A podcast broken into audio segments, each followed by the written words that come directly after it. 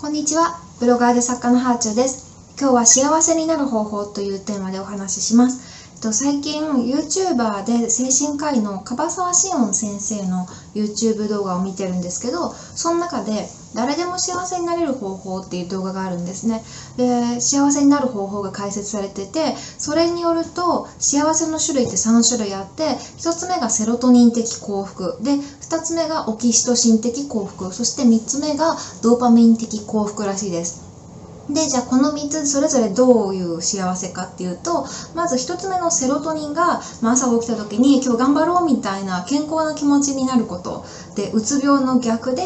なんかこういうセロトニン的幸福を得るためには朝の散歩とかがいいらしいです。で、2つ目がオキシトシン的幸福で、これは人とのつながりによって得られるらしくって、まあ、孤独とかの逆のまあ、感情みたいなものというふうに、えー先生はおっしゃってました。そして3つ目がなんかこの3つ目がこう一般的に幸せって考えられてるもののイメージに近いらしいんですけど、えードーパミン的幸福これが社会的な成功とかお金を儲けるとか成功を達成した時の興奮や高揚だそうですこの動画はね結構ねハッとさせられて2回ぐらい見たんですけどそっか幸せっていうのにも条件があるんだ。セロトニン的幸福オキシトシン的幸福ドーパミン的幸福って分けられるんだっていうふうに思って改めて考えてみると幸せの3つの条件のうちセロトニン的な幸福とオキシトシン的幸福は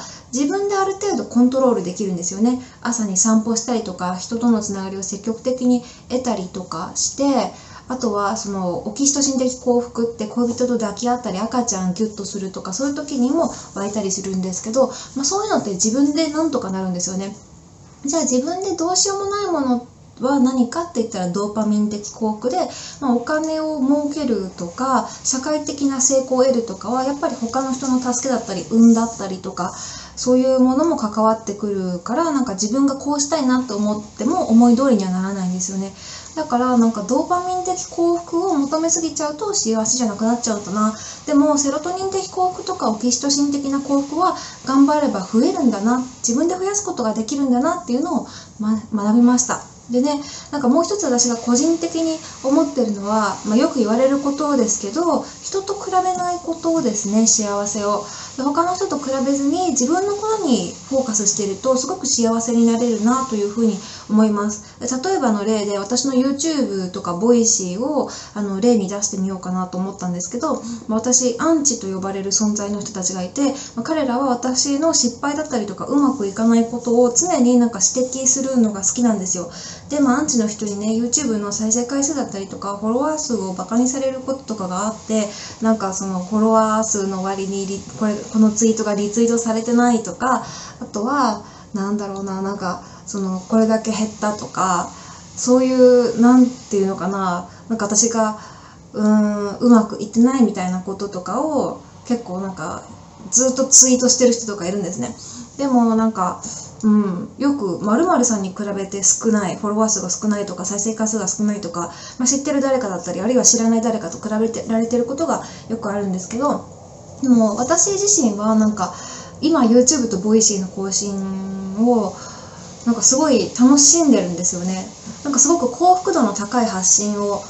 できてるなっていうふうに自分では感じてるんですよ。なんかコメントとかもものすごい再生回数あの過去に会った時には嫌なコメントとか来てたけど最近は嫌なコメントの数も本当に少ないしでなんか朝にねあの2日に1回6時に更新してるんですけどそうするとこう決まったメンバーがあのコメントとかしてくれたりそんな朝一の早い時間でも1コメゲットみたいな感じであのコメントしてくれてるのとかがなんかすごい、うん、嬉しいなって感じていてでなんかそんな楽しくて自分が幸せなことを誰かと比べることで台無しにしたくないなって思ってるんですよね。だから、まあ、他の人とは比べてません。比べないようにしてる。で自分の動画は自分の動画。他の人の動画は他の人の動画だしなんかフォロワー数とかもそうだしフォロワー数はね幸福度の指標とかでは全然ないから、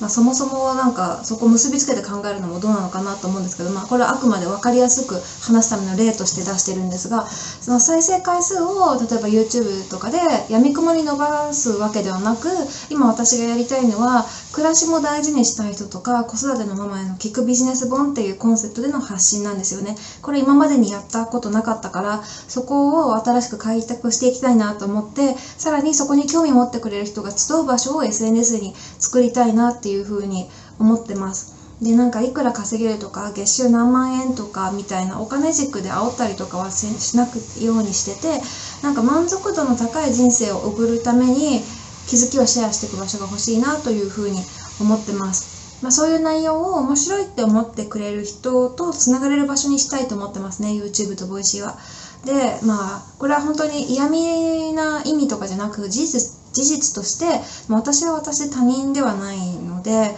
他の人は他の人だなって思ってます。私とはやり方も発信も始めた時期もキャラも歩んできた人生も違う人と比べることに全く意味はないので目的とかターゲットも内容も違うと思うしねで私も誰かと比べて再生回数が少ないなっていう思考回路になっちゃうと自分のできないことばっかりが気になっちゃうけど、まあ、昔私が尊敬する人が言ってたんですよ。なんか今自分にないものではなくて今あるものに目を向けようって、まあ、よくある言葉かもしれないですけど、まあ、その人はあるあるタレントさんの YouTube がうまくいかないニュースをシェアしてて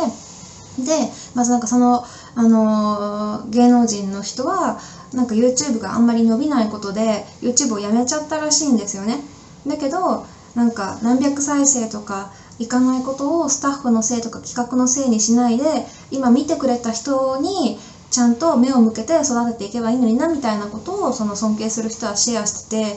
そうだよね。って思ったんですよね。やっぱり今あるものに感謝できない人っていうのはその先の世界は見れないと思うので私もなんか再生回数がまるまるさんに比べて少ないとかじゃなくて1000再生いったら1000回も見てもらえたってなんか自分の発信に興味持ってくれた数に素直に喜ぶようにしてます。そうやって毎日自分と向き合っていけばいいだけかなって思っててまあ、今分かりやすいから自分の YouTube とかの再生数とかを例に出してみたんですけど、まあ、これは何にでも言えることだと思うんですよ。なんか本当にあの自分の目の前にあるものとかすでに持ってるものに感謝してそれこそコロナが来てみんながこう健康っていうものを自分が当たり前のように享受してたなってことに気づけてたと思うんですけどやっぱその当たり前じゃないものをすでに自分は持ってるっていうことに感謝してそのあるものへの感謝を、えー、起点として